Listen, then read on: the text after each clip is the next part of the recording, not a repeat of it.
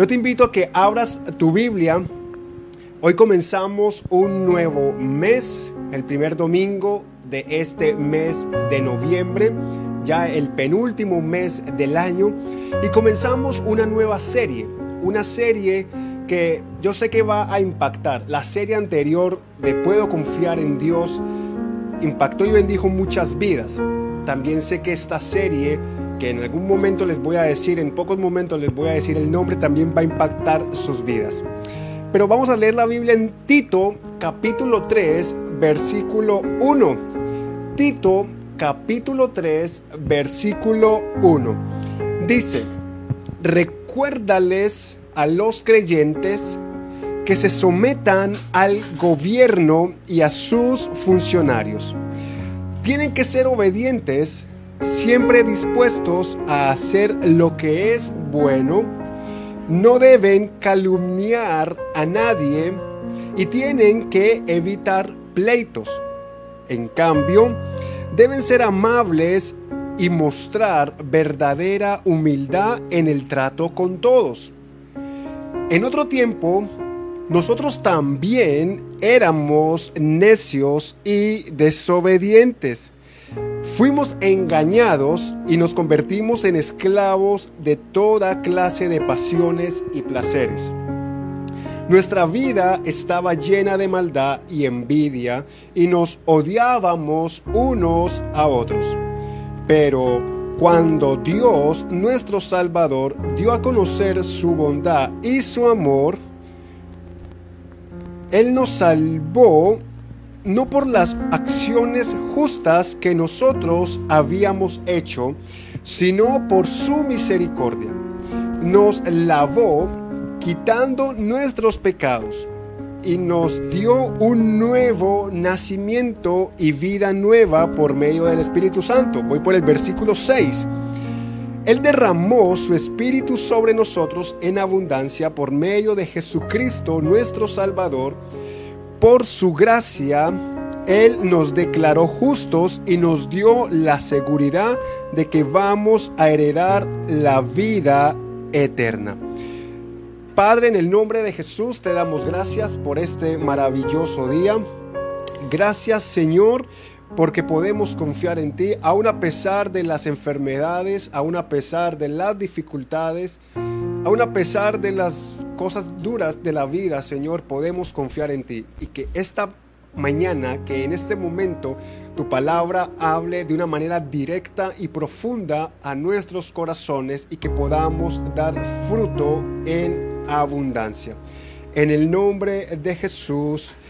Amén. Hace unos años, cuando yo viajé con mi familia a visitar a mis hermanos en Estados Unidos, todos los que hemos salido del país, creo que si tú lo has experimentado, sabrás de lo que estoy hablando. Todos cuando llegamos a una oficina que nos da cierto pánico cuando estamos por fuera de nuestro país, es la oficina de migración. Es tanto así el respeto, el miedo que uno tiene ante semejantes funcionarios que uno no puede ni grabar y uno tiene que tener mucho orden. Y si es, por ejemplo, migración, de la Estados Unidos, aún mucho más respeto. Entonces, yo me acuerdo que cuando yo entré a la oficina de migración con mi esposa y con mi hijo, porque éramos por núcleo familiar el mismo cubículo, el agente migratorio nos hizo unas preguntas y luego de hacernos las preguntas y nosotros respondérselas pues, de manera honesta, la persona nos entregó el pasaporte y nos dijo, ok, bienvenido a los Estados Unidos. Yo quedé asustado porque yo dije, bueno, ¿y dónde quedó el sello que realmente afirma que yo y mi familia efectivamente estamos autorizados para ingresar a este país y poder recorrer sus calles, poder compartir con su gente, poder ir a los lugares que queremos ir? Yo miraba mi pasaporte y no había ningún sello. Yo incluso le dije a uno de mis hermanos que lo revisara, que mirara, y no había ningún sello físico. Pero luego, pues averiguamos y era que había una nueva modalidad y era un sello o una especie de registro invisible. Y aunque no lo veíamos, estaba allí y nos daba esa autorización para ingresar a su país. Sabes, este nuevo mes, este mes de noviembre, hemos comenzado una serie a la cual hemos llamado Sellados. Una serie que estoy convencido que hablará a tu corazón como también el Espíritu Santo habló al mío, inquietándome a que lo compartiera con cada uno de ustedes. ¿Por qué? Porque el Espíritu Santo es ese sello de parte de Dios que podemos tener todos los hijos de Dios, todos los cristianos, todos los creyentes, con el cual podemos tener acceso a las grandiosísimas bendiciones que Dios tiene para darnos. Es por eso que a lo largo de este mes estaremos hablando de cómo o para qué fuimos o somos o debemos ser sellados por el Espíritu Santo. Y entre esas quiero compartirte la del día de hoy. Y es que fuimos sellados para ser contracultura. Fuimos sellados para ser contracultura. Y ese es el título del mensaje el día de hoy. Tú fuiste sellado para ser una contracultura. Históricamente hemos visto cómo los cristianos, cómo la gente de fe, cómo la iglesia a nivel global en muchos lugares ha convertido el cuerpo de Cristo un cuerpo combatiente, en un cuerpo conflictivo, en lugar de ser un cuerpo que refleje los principios del reino de Dios. En lugar de mostrar el amor, en lugar de mostrar la misericordia, en lugar de mostrar la pasión por la fe, la iglesia, muchas personas que hacen parte de la iglesia han convertido la iglesia en algo impresionante. Disculpen a mi hijo que por aquí está pasando, mejor dicho, que bueno.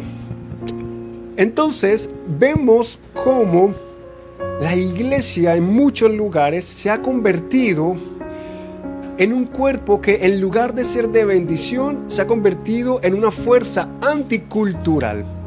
Se ha convertido en algo que en lugar de proyectar la luz o ser la sal del Evangelio, se convierten en la pared o en el obstáculo para que otros se acerquen a Cristo. Y Pablo, que es el autor de este libro, llamado Tito. Tito era un joven, muy joven pastor, a cual Pablo discipuló y él ayudó. Pablo le escribe este capítulo 3, que es el último capítulo, y le da unas indicaciones que me parecen muy pertinentes y que por eso fuimos, fuimos llamados, o la, la Biblia habla que somos llamados a vivir en una contracultura. Porque el Espíritu Santo cuando habita dentro del Hijo de Dios, cuando el Espíritu Santo habita dentro del creyente, está llamado no a vivir excluido en una burbuja. El creyente no está llamado a vivir escondido en una cueva, tal vez como David lo quiso hacer en su época. El Hijo de Dios no está llamado a esconderse, a, bajar la cabeza y decir mejor me oculto o mejor disimulo ser otra cosa. Los hijos de Dios estamos llamados a vivir o a proyectar, a desarrollar una contracultura en el lugar en donde nos encontremos. El mundo actualmente tiene múltiples culturas. El mundo actualmente tiene múltiples maneras de vivir y de desarrollar su vida. Pero sabes, me, me parece impresionante cómo la Biblia nos comienza a enseñar de que el Espíritu Santo es la garantía de que Dios efectivamente va a cumplir todo lo que ha prometido y para eso nos ha dado ese sello llamado el Espíritu Santo. Un sello únicamente lo pueden poseer reyes. Un sello es algo que le da veracidad a un contenido. Por ejemplo, si tú vas al médico no sé si te has dado cuenta, pero por lo general los médicos ponen un sello donde aparece su nombre y su registro. Eso le da validez a que el diagnóstico de, salud o, o a que los medicamentos que te envía son reales y son efectivos porque el médico, un médico avalado, te está diciendo esto es lo que te va a servir. Pues Dios nos ha dado su sello y ese sello debe producir en nosotros un cambio ¿Tú te imaginas una sociedad, por lo menos pongamos el ejemplo de la sociedad colombiana? ¿Tú te imaginas nuestra sociedad, nuestro país, en donde las personas nos respetásemos unos a otros? ¿Tú te imaginas un país en donde las personas tolerásemos ideas contrarias? Sin necesidad de irnos a las guerras, sin necesidad de irnos a las riñas. ¿Tú te imaginas cómo sería un país en donde los hijos fuesen obedientes todo el tiempo? ¿O tú te imaginas en un país en donde los políticos, los gobernantes realmente ejercieran bien su rol y desarrollaran su labor de una manera correcta? ¿O tú te imaginas un país en donde los vecinos, las personas, fueran amables el uno con el otro? Pues bien, eso es a lo que estamos llamados los cristianos, los hijos de Dios, pero también aquellas personas que el día de hoy no, no tienen a Cristo en su corazón. ¿Por qué? Porque muchas de ellas viven vacías, viven necesitando una medicina que solamente Cristo puede darles. Y es la paz en su corazón. Y esa paz que transforma, esa paz que libera, esa paz que dice, sabes, yo te doy vida, solamente Jesús te la puede dar. Dice Pablo que en otro tiempo cada uno de nosotros vivió de ciertas maneras equivocadas. Pablo dice, todos nosotros tenemos pasados que tal vez nos estén persiguiendo. Tenemos pasados en donde nos avergoncemos de muchas cosas que hayamos hecho. Tal vez hicimos, dijimos o dejamos de hacer cosas por las cuales hoy nos arrepentimos o que si ya las superamos, no las hemos olvidado. Pablo dice, todos los seres humanos tenemos una parte débil que no podemos ignorar. Pero esa parte que nosotros tenemos débil en nuestro ser, en nuestro carácter, no debe ser motivo para desanimarnos, sino que debe ser motivo para fortalecernos, para decir, sabes, yo no voy a regresar a lo mismo que yo era atrás. Yo no voy a regresar a lo mismo que yo era antes. Si yo antes era una persona que discutía con todos por todo, ya yo no voy a hacer lo mismo. Si yo antes era una persona que envidiaba todo lo que yo veía en otros y me amargaba porque no lo podía tener, ya yo no lo voy a hacer. Porque entendí que cuando tenemos al sello del Espíritu Santo en nuestro corazón, nuestra vida debe reflejar un cambio. Nuestra vida debe desarrollar una contracultura. Una cultura diferente a la que el día de hoy estamos percibiendo. Una cultura que en lugar de darle tanta prioridad a lo externo, podamos darle prioridad a lo interno que en vez de darle tanta importancia a comprar dispositivos electrónicos costosísimos que año tras año se van devaluando y que además están desarrollados de tal manera de que al término de un año queden obsoletos a fin de que tú puedas comprar el próximo otro mucho mejor pero mucho más caro y así te van envolviendo y vas adoptando una especie de esclavitud financiera en donde tienes que endeudarte, en donde tienes que literalmente vender tus cosas. Gente ha vendido hasta sus órganos para comprarse un iPhone, por Dios. Entonces, todo ese tipo de modelo, ese tipo de cultura, debemos contrarrestarla. No podemos evitarla, pero sí podemos contrarrestarla. ¿Cómo? Con una contracultura. La contracultura del reino de Cristo. La contracultura del reino de Dios. Porque aunque vivimos en una sociedad antivalores en muchos lugares, los cristianos, los hijos de Dios, no estamos llamados a opacar una luz, sino que a esa luz que Cristo puso en nosotros y es la luz de Cristo, esa luz debe irradiarse y esa luz debe expandirse a todos los lugares en los cuales nos movamos. Somos como unas lumbreras que nos movemos en diferentes lugares. Y en cada lugar en el que tú te muevas, tú estás llevando luz. Y en cada lugar en el que tú te muevas, esa luz va a traer paz, va a traer tranquilidad, va a traer dirección. Porque no va a ser tu luz, obviamente. Va a ser la luz de Cristo que va a actuar a través tuyo. Y cuando tú llegas, impregnas con tu luz a una vida, y esa luz de Cristo llega a esa vida, ya van a ser dos personas con la luz de Cristo. Luego van a ser tres, luego van a ser cuatro, luego van a ser cientos, luego van a ser miles, luego van a ser millones. A eso estamos llamados, a una contracultura de lo que estamos viviendo hoy. Y es por eso que muy rápidamente yo quiero compartir contigo algunas cosas, algunas maneras de cómo debemos vivir los hijos de Dios, de cómo debemos vivir aquellos que tenemos a Jesús como Señor, aquellos que hemos decidido seguir y servir y creer en Cristo. ¿Por qué? Porque no es solamente decir, yo voy a la iglesia, no es solamente decir, me divierto, comparto con mis amigos, que está muy bien. Es, yo quiero reflejar a Cristo con mis acciones. Y una de las cosas que Pablo le dice a, a Tito y que le dice que comparta con el resto de la iglesia que él pastoreaba era que todos los cristianos debemos tener un estilo de vida pacificador. Un estilo de vida pacificador. Él le dijo a Tito, sabes, recuérdale a la iglesia, le dijo Pablo a Tito, que también tienen que respetar a las autoridades. Que el hecho de que Cristo sea su Señor, que el hecho de que Cristo sea su, su amo, su rey, su Señor, su Dios, no significa que tengan que ignorar que hay unas responsabilidades civiles en su ciudad, que no pueden ignorar que hay unas responsabilidades para con sus alcaldes, para con sus autoridades, que siguen viviendo en un mundo gobernado por seres humanos, que siguen viviendo en un mundo en donde debemos reflejar, ser sal y ser luz. En lugar de estar peleándonos con todo el que nos encontramos por la calle cuando nos sentimos mal o descargar nuestra amargura o descargar nuestra frustración con algo o con alguien, la Biblia nos llama a ser pacificadores.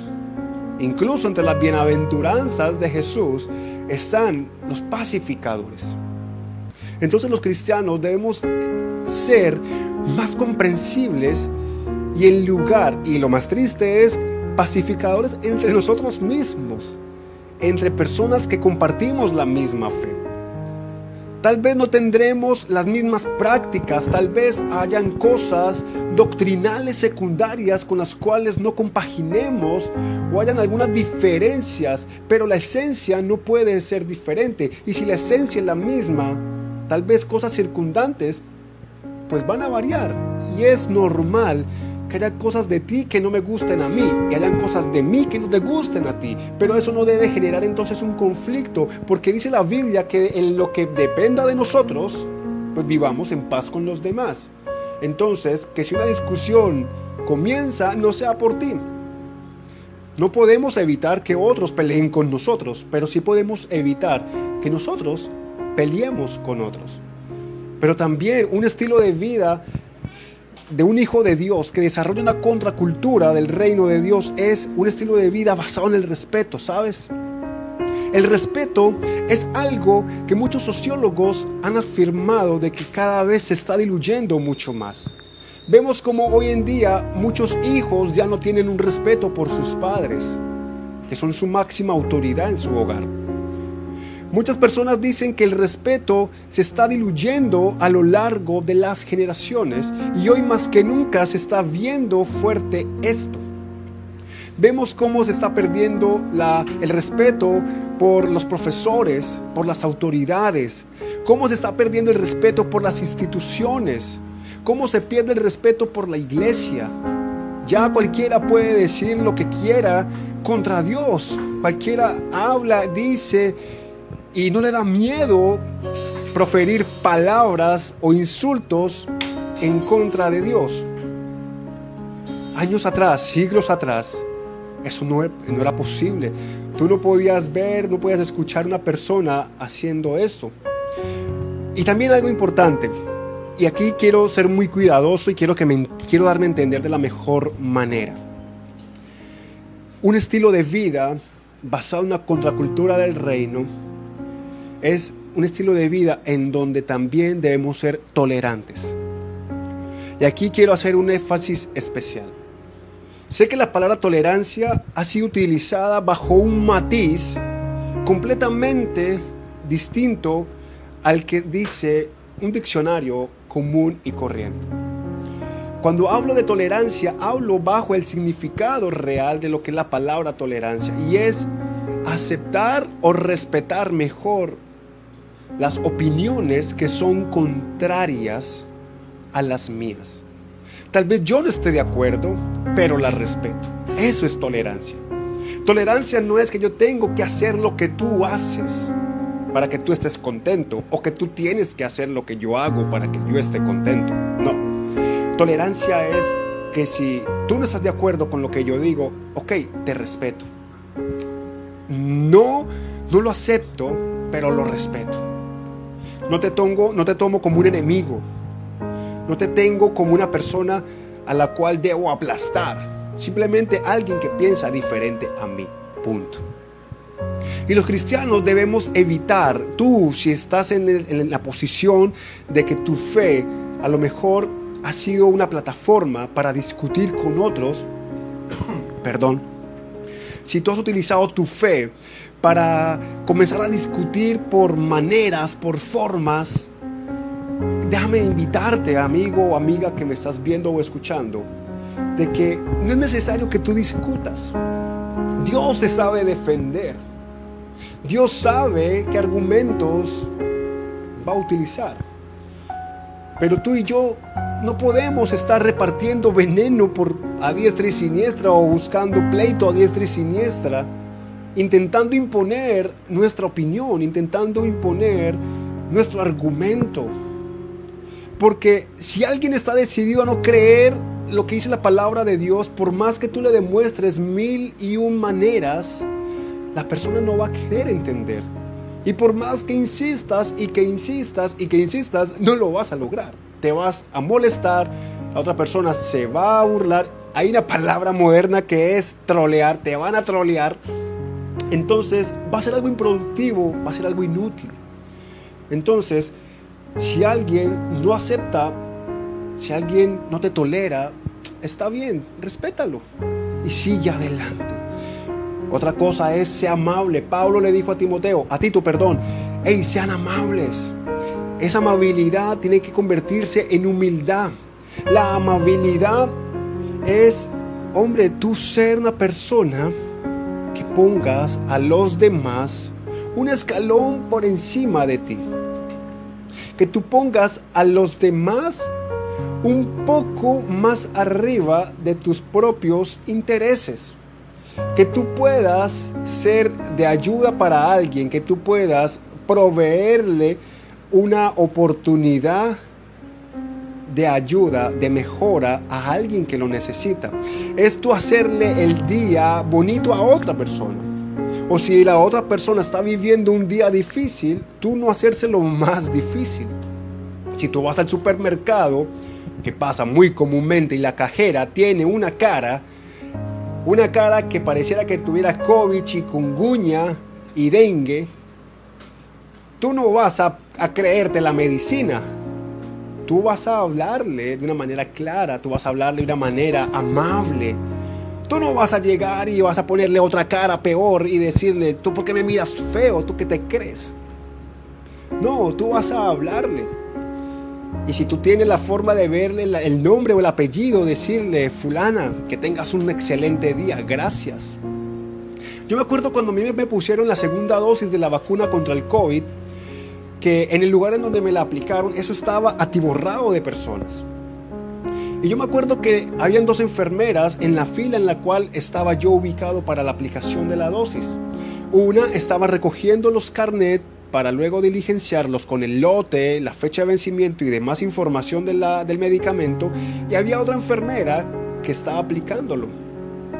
La que estaba recogiendo los carnet era una persona bastante mal geniada. Yo me imagino, estaba cansada, turnos de 13, 14 horas supongo y una mujer joven, pero una mujer que estaba aburrida. Una mujer que estaba cansada. Y es, no es para menos. La otra que estaba aplicando, también yo la vi cansada, pero su actitud la noté diferente. Y yo recuerdo que yo le dije, ¿sabes qué, enfermera? Te agradezco por lo que estás haciendo. Sé que estás cansada, pero gracias a lo que tú haces, estás salvando vidas. Y eso se lo dije en, menos de dos segundos, porque estaba asustado por la vacuna, porque ya yo había visto, ya estaba viendo la jeringa ahí muy cerca a mi hombro, a mi brazo. Y entonces, cuando yo llegué, permítame un segundo acá. Ahora, acá. Por acá, listo, ok. Es una pequeña alarma para tomarme una medicina. Como les digo, estamos enfermos y tengo que estar recordándome tomar la medicina. Entonces, la enfermera cuando escuchó que yo le dije eso, se puso muy contenta y me dijo, gracias Señor, lo hago con todo el gusto y me encanta hacerlo aun cuando esté cansada.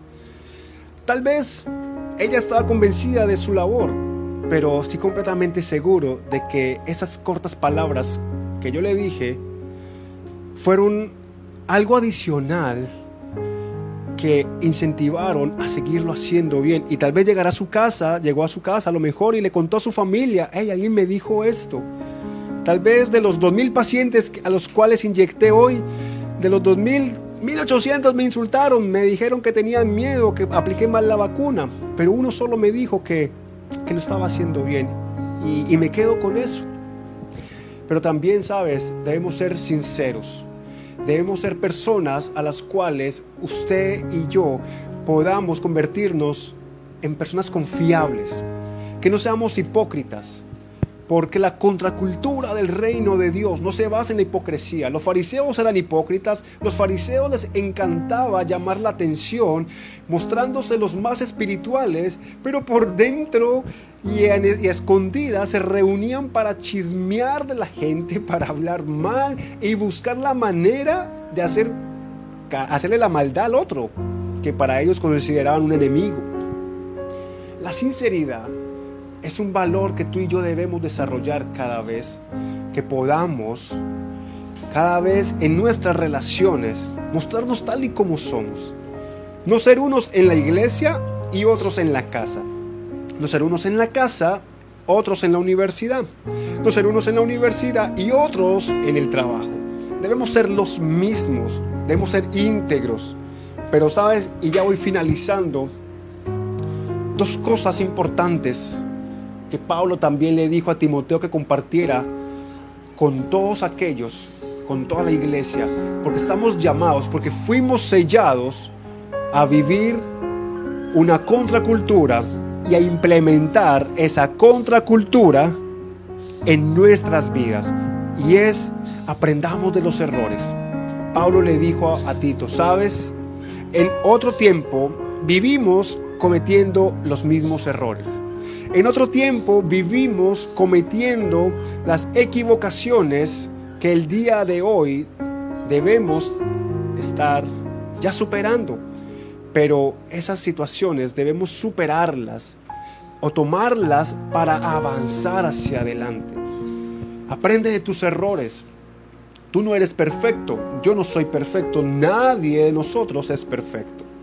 Todos cometemos miles de equivocaciones porque somos seres humanos. El pecado lo que hizo en la humanidad fue, infortunadamente, desfigurar la imagen de Dios en nosotros. Por eso los seres humanos nos equivocamos tanto.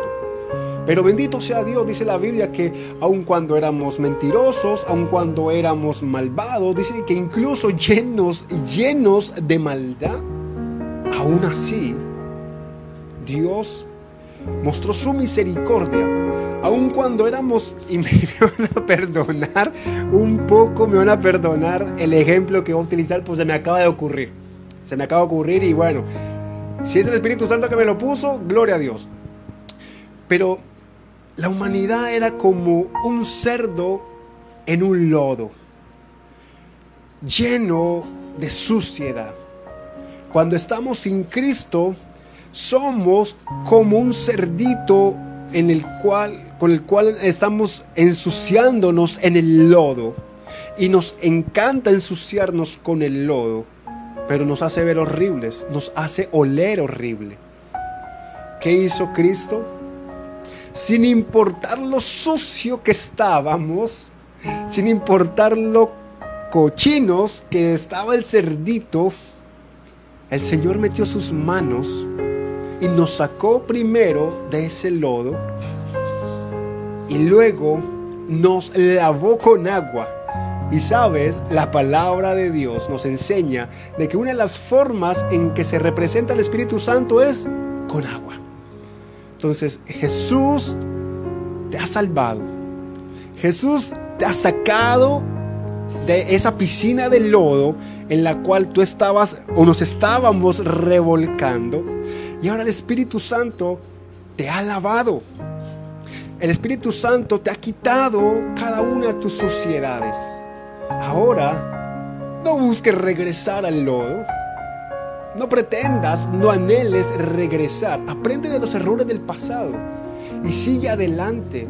Sé la luz y la sal para otros, para que Cristo también los saque a ellos del lodo en el que se encuentran ahora mismo nadando y que creen que están disfrutando, pero realmente están perdiéndose los mejores años de su vida.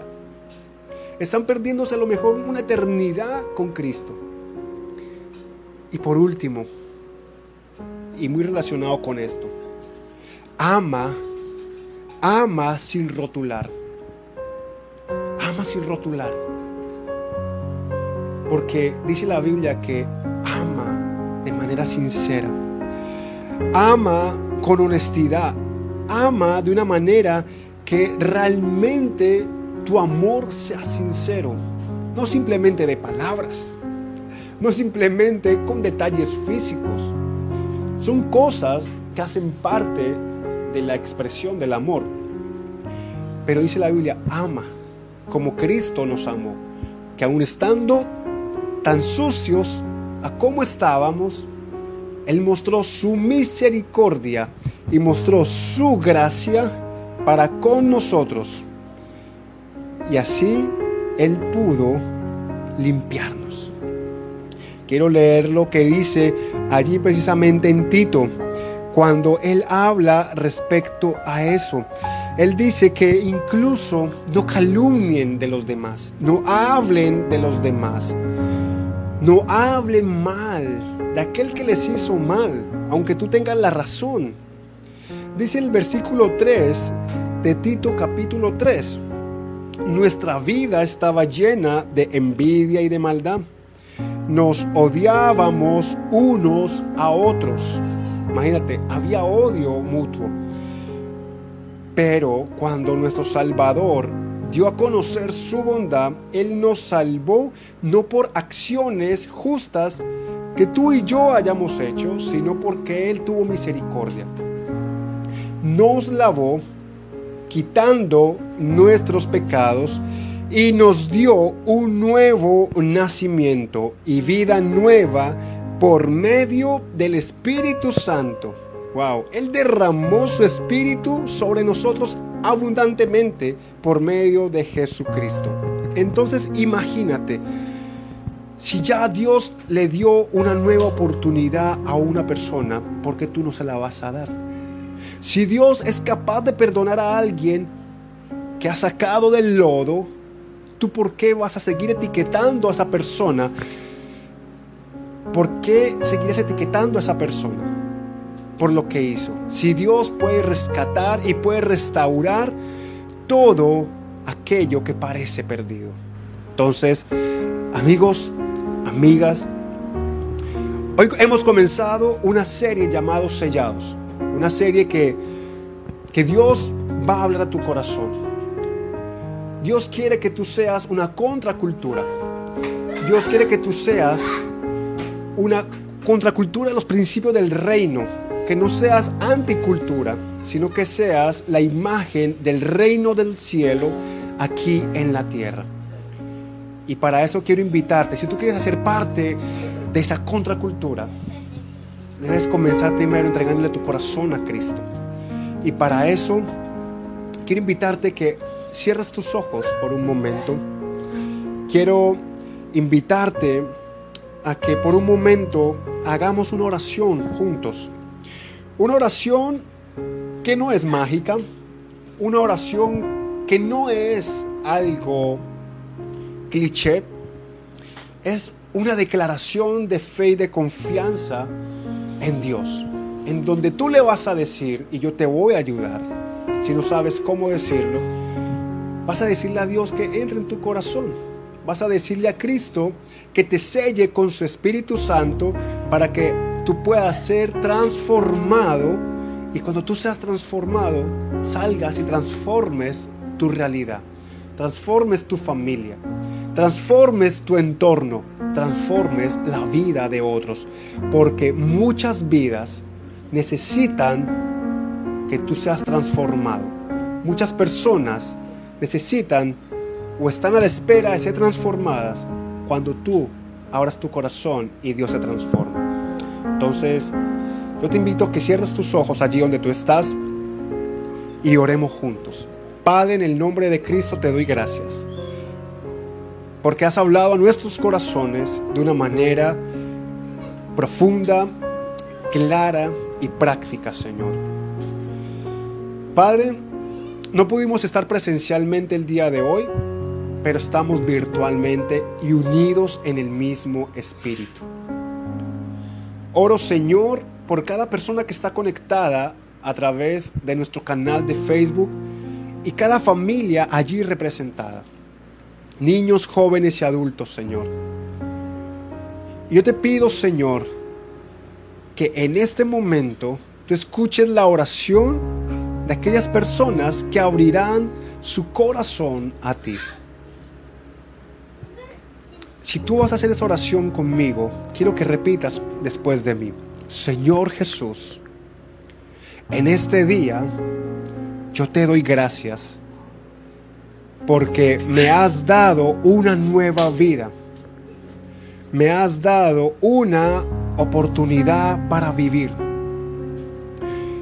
Gracias porque me has llenado con tu Espíritu Santo. Sé mi Señor y mi Salvador y ayúdame a vivir conforme a tu voluntad. En el nombre de Jesús. Amén.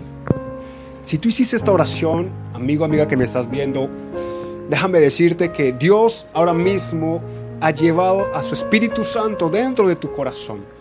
Es un proceso que tú no lo vas a ver, pero así como en el ejemplo que yo te puse al principio, de que era un sello que yo no podía ver, pero que estaba ahí, que era real, el Espíritu Santo tal vez tú no lo veas con tus ojos, ni lo palpes con tus manos, pero lo vas a sentir con lo más profundo de tu ser.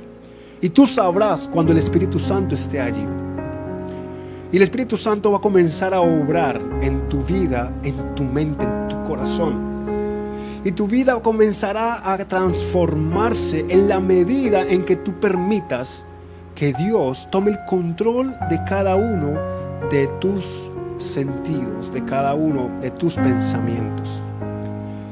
Que aunque no veas las cosas, la bendición de Dios se ha comenzado a activar en tu vida en el nombre de Jesús.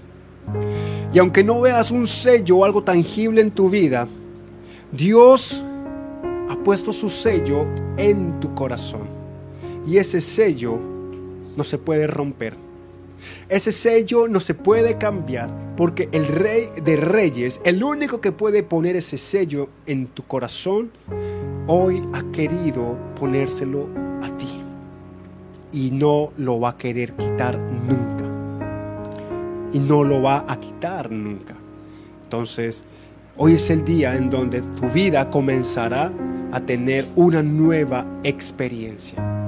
Y es por eso que quiero invitarte a que nos escribas en nuestra página web www.iglelife.org y allí slash personas nuevas para que podamos conocerte y nos digas, nos hagas saber si tú aceptaste a Jesús. Queremos ponernos en contacto contigo, queremos llamarte, queremos saludarte, queremos ser tus amigos, queremos que esta sea tu casa, que esta sea tu iglesia. Si tú no tienes una iglesia, queremos que hagas parte de esta iglesia.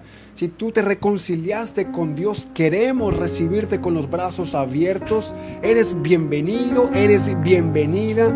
No necesitas hacer o tener algo en particular para ser parte de Igle Life. No, simplemente ven y haz parte tal y como eres.